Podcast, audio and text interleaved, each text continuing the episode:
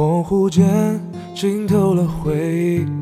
满满的回忆，存在的回忆。只看见遗忘的笑脸，纯洁的笑脸不在身边，想实现从前的诺言，不轻的诺言和你的诺言，却描绘无期限的诗，有寓意的诗，刻画的线。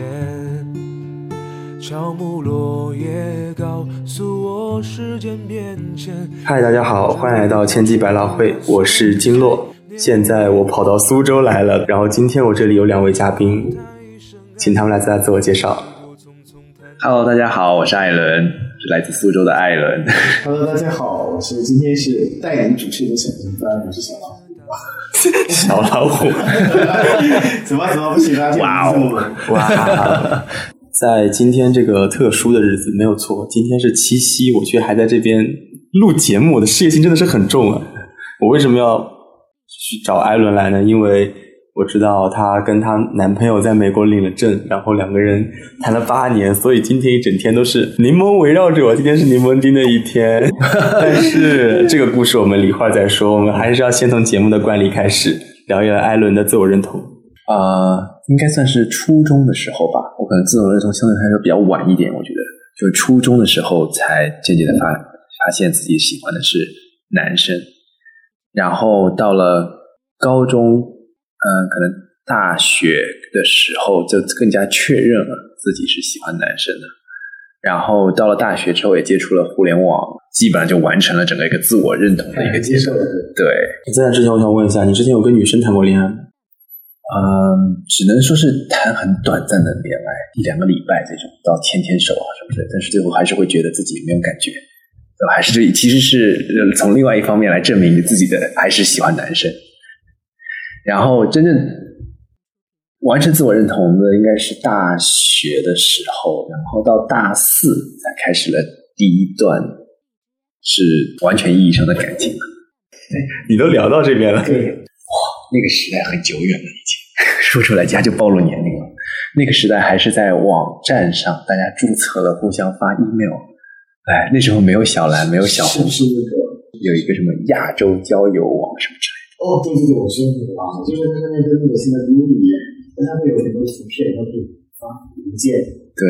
那个时候只有邮件是互相沟通的工具。感受到了来自年龄代沟的恶意，我听不懂。那你们见面第一次见面是什么时候？就是你们认识多久？其实他也是我认识的第一个圈内的人。然后呢，认识了认识，可能就是互相发 email 之后一两个礼拜吧，然后就见了第一次面。后面就是？就还好吧，就是没有什么特别大的感觉。然后那你们是什么时候确定恋爱关系的？后面是他就是主动告白追的追的我，啊因为因为那时候我还在我还在大学学校里边。学生他已经是工作了，然后他就会经常会想送一些吃的呀，或者约找你出来玩啊，或者这个好生活。一点事就把你给卖了。那是不是比比较懵懂嘛？但是后面后面其实因为就是到后面的话，其实因为一个是在学校，一个是在一个是在工作嘛，两人呃并不能一长久的待在一起。然后到后面我又要去出国读研究生，所以就后面就是其实是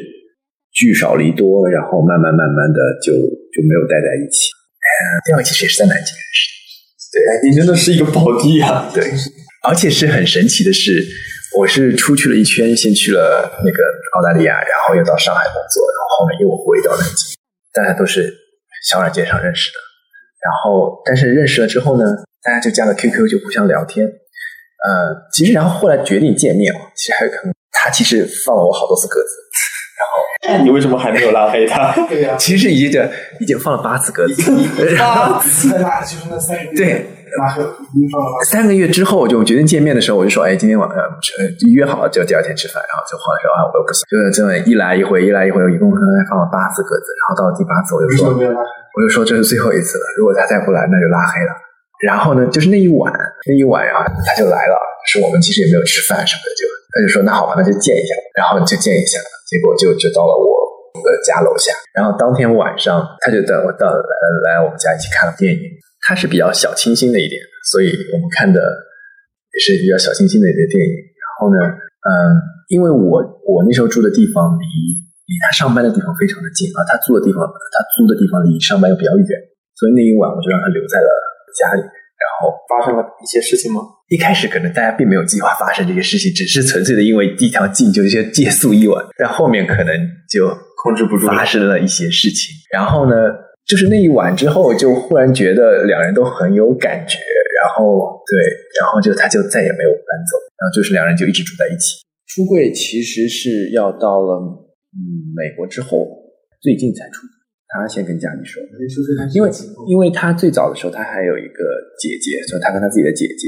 他表表姐、表姐有说过。然后，因为我们两个是这么想的，就是说你要跟家出轨，首先你得照顾好自己，让家里人不替你担心。然后呢，并且你还能，如果最好的话呢，给家里提供一些帮助，然后说明让让家里人觉得 OK，你在外面就是能自顾自己照顾好自己，还能有多一份。心来照顾自己的家。当你达到这样的状态的时候，可能你对家自己出柜啊，或是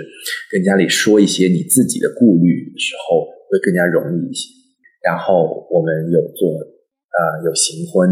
然后有一方，其中我我他是参加了行婚，然后我是尝试行婚，但是后面又失败了。他的行婚就是只是亲戚朋友间办个酒席吗？对。找拉拉新婚，对我们有一对很好的拉拉朋友，我觉得这也是我们运气比较好，在南京认识了一对很好的拉拉朋友。他跟其中的一位就是进行了一个行婚嘛，然后也是互相两方面因为家庭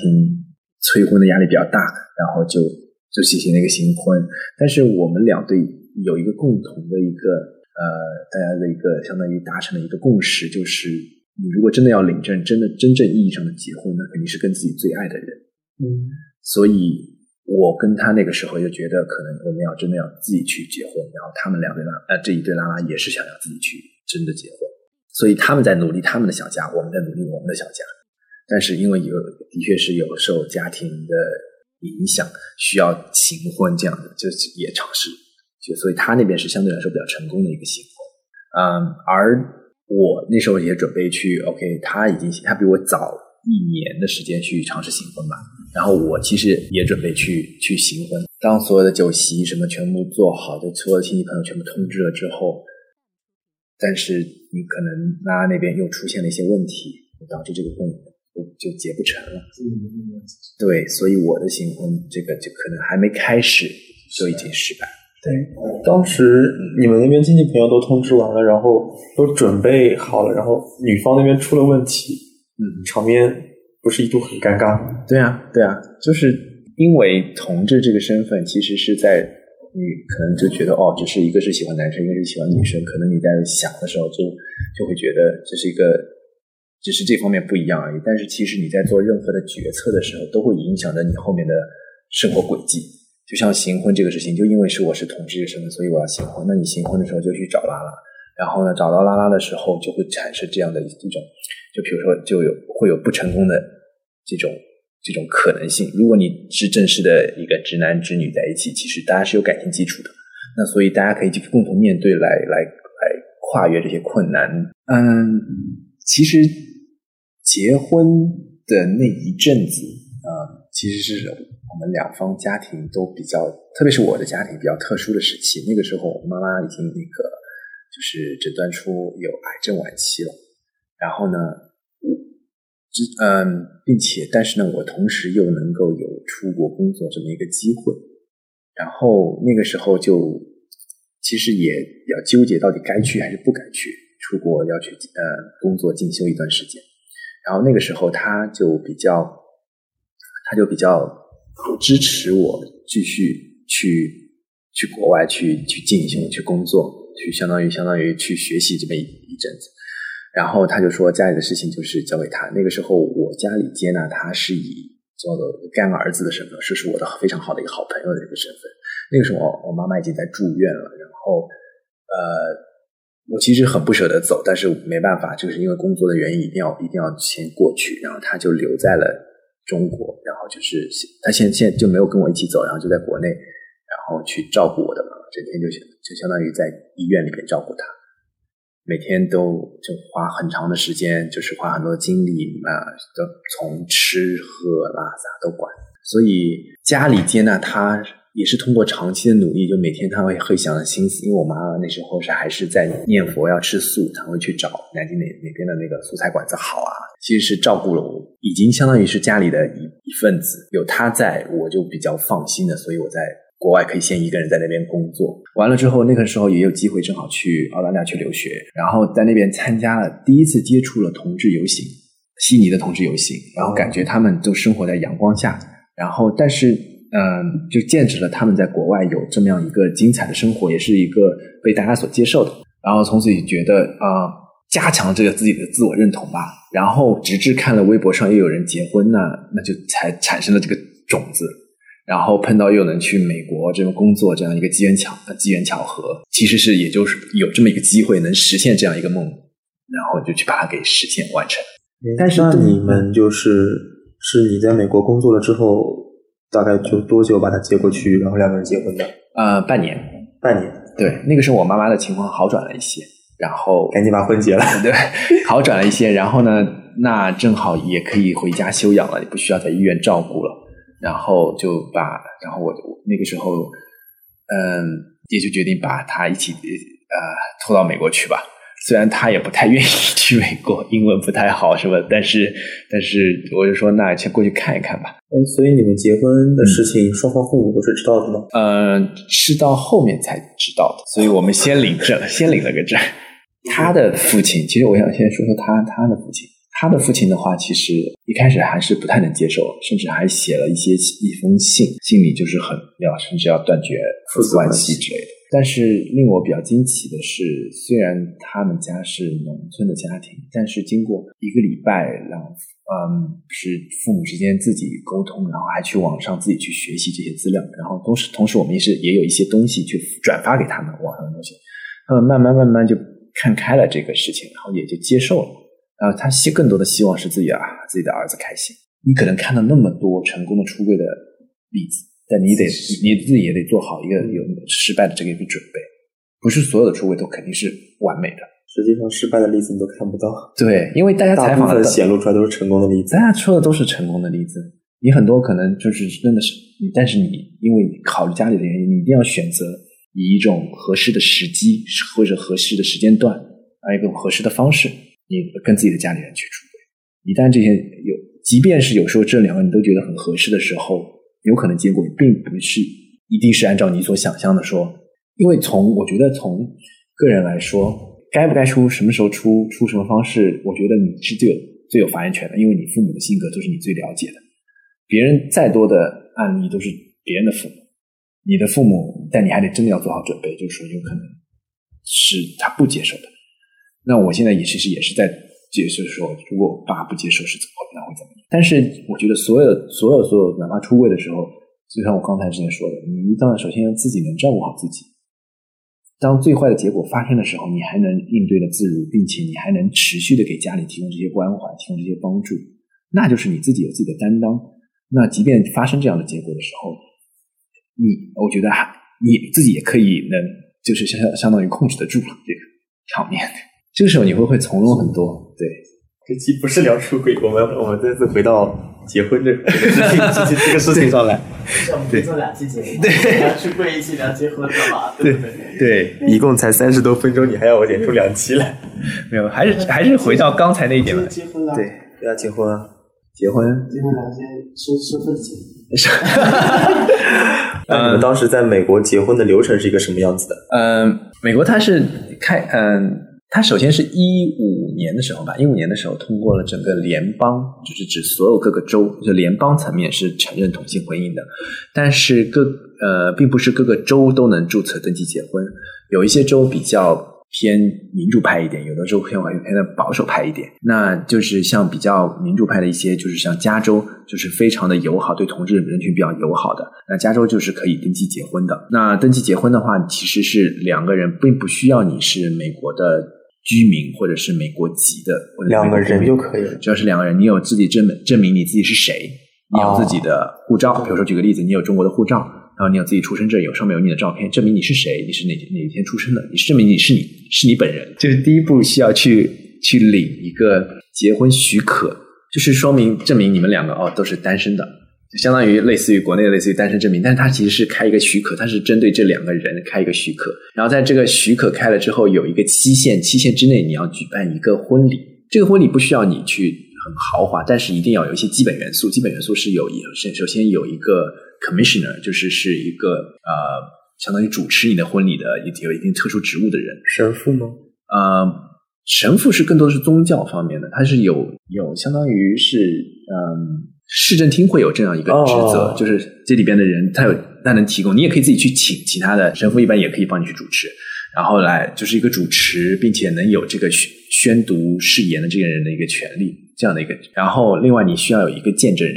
这个见证人你可以自己去随便找亲戚朋友啊什么的。就是这两个基本元素你一定要有。然后一般来说，嗯，你可以自己定婚礼的场地，就比如说你可以豪华一点，在比如说在在悬崖边啊，是豪华的餐馆是啊，豪华一点吗？对啊，悬崖边的餐馆上可以做一只做一个很请那个那种那种很 fancy 的那种仪式，然后求完婚之后蹦极，也可以在海边啊什么，但是也可以很简单的，就是可能市政厅都会提供小礼堂，小礼堂、哦小礼堂就呃有的甚至是可以随随到随路上。随路，就是你你到了当天到了之后，你可以就立马去去预约，如果有空位，它是可以给你的，就是可能额外会收一点点费用。suck 就是两两块的基本元素，第一块你要领一个许可证，第二个你一定要办一个仪式，然后仪式中你一定要有一个 commissioner 相当于主持，然后另外有一个有一个见证人。然后当你全部完成了之后，你要把那个就是你办完仪式的时候，见证人和主持都会在上面签名，这份单子是要回馈给那个当地那个那个郡，他们那个郡里边或者市政厅里边的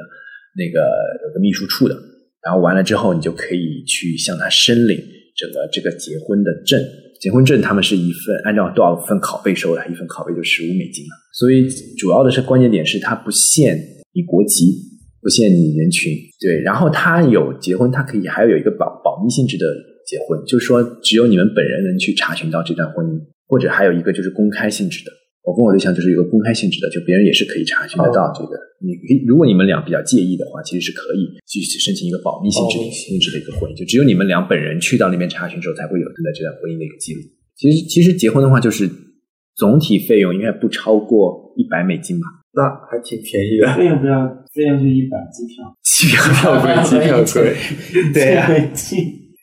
如果比较，呃，你可以顺带着就把，因为我也有朋友就后面顺带去旅游对啊，顺带就把蜜月给度过。对对，因为边上你就加州啊，到那个边上拉斯维加斯的内华达啊，然后北边的俄勒冈啊，还有黄石公园这一圈，拉斯维加斯吗？对，拉斯维加斯也有结婚，拉斯维加斯的结婚的地方更方便，它有二十四小时甚至穿那种穿梭餐厅的那种结婚都有，好酷啊！我觉得那个酷多了。两个人开车经过就直接可以领证就开始结婚。就就就好像就好像去新手村领了个任务，然后就开始做任务一样。对对对，对，那边是结婚最方便的，但是呢，同性婚姻的话会相对，嗯，还要看各个州的接受程度。内华达州会相对保守一些，然后加州是是比较，内华达州也可以，因为我们另外一对朋友是在内华达州登记结婚，然后加州的话是最开放的对，才开放的，因为加州最有名的是旧金山嘛，旧金山，哦旧金山那边 Yeah 的对同志同志大本营，然后你看旧金山那边 Castro Street 那个那个时候有一面奇大无比的彩虹旗，然后每年骄傲月的时候，连市政厅都是彩虹色的，然后那边并且是旧金山市政厅，它也是全美最美的建筑之一，在里面结婚就有非常有仪式感，仪式感然后也非常美，所以要预约的话，这些这些都是要预约的，提前提前几个月预约。哎，你刚刚说结婚很容易，那是不是离婚特别难？对，美国的离婚估计没有半年你是搞不定的，因为你会中间牵涉到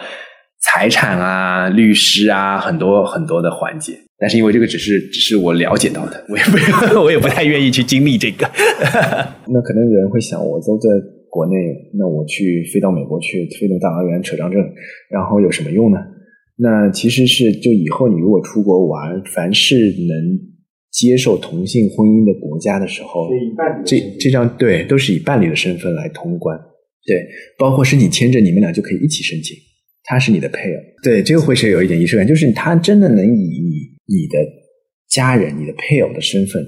出现在一些法律文档上，出现在你即将去的这个国家，你们俩入关的时候是一起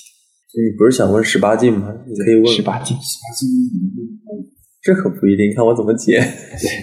哎，你跟你对象有没有什么特别让你难忘的十八禁的内容可以讲讲？我跟我对象特别难忘的，嗯，来到了美国，其实文化完全不一样。嗯，他们那边的同志权益其实已经争取了很久，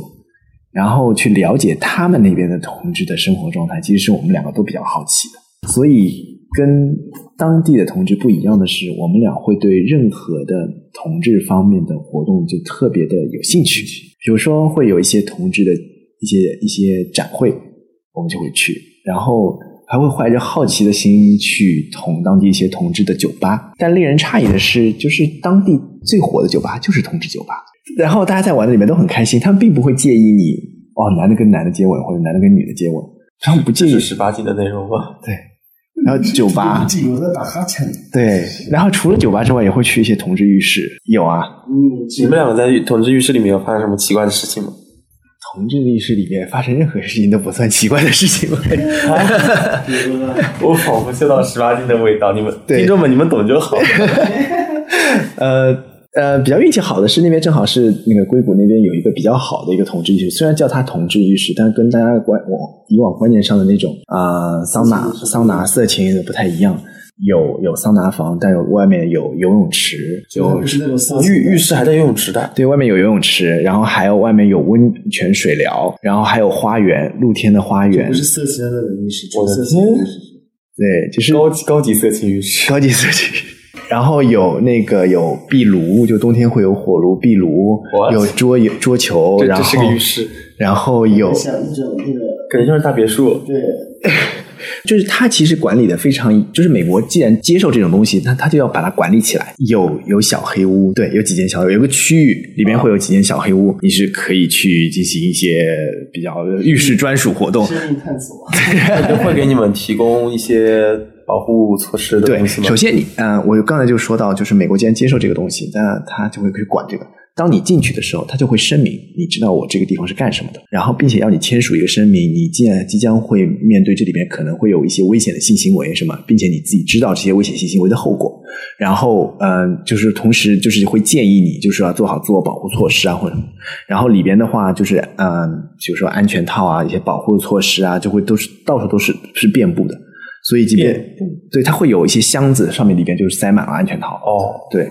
然后就是每每当你要有这些想法什么，你基本上随手你就能周围能找到。哦天啊，好贴心啊！对，然后呢，并且它并不允许你在，比如说我刚才说的游泳池那种，比如说电视的那种沙发当中，沙发看杂志的那些地方，对，发生，因为有很多人过去只是为了放松。我希望一个没有一个，就希我希望是一个放松，我可能就就。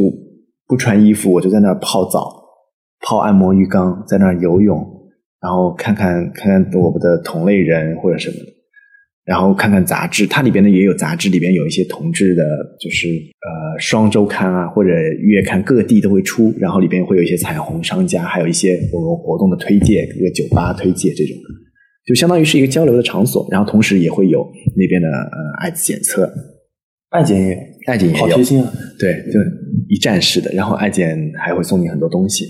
然后同时还有很多墙上会贴各种最近马上要要，比如说同志的活动呀，然后墙上最近可能有一些呃有些药物啊，还有并且有一药物是，就比如说是 Prep，就是现在比较推的比较热，然后还有一大块就是任何你的心理的困扰啊、抑郁啊什么的，它都会在都都在里边，所以可能跟我们这边理解的同志浴室。不太一样，那边更多的是一个注重管理，然后是一个集中大家会一个交流信息的一个一个相当于一个场所。好了，本期节目就到这里，因为现在已经很晚了，我我们都很困了，那拜拜，下期见，拜拜，拜拜。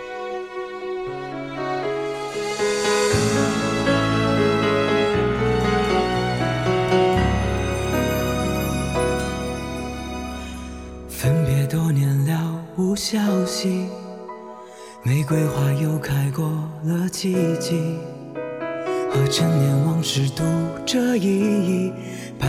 浪溃堤几千里。幸好我爱你这段迷信，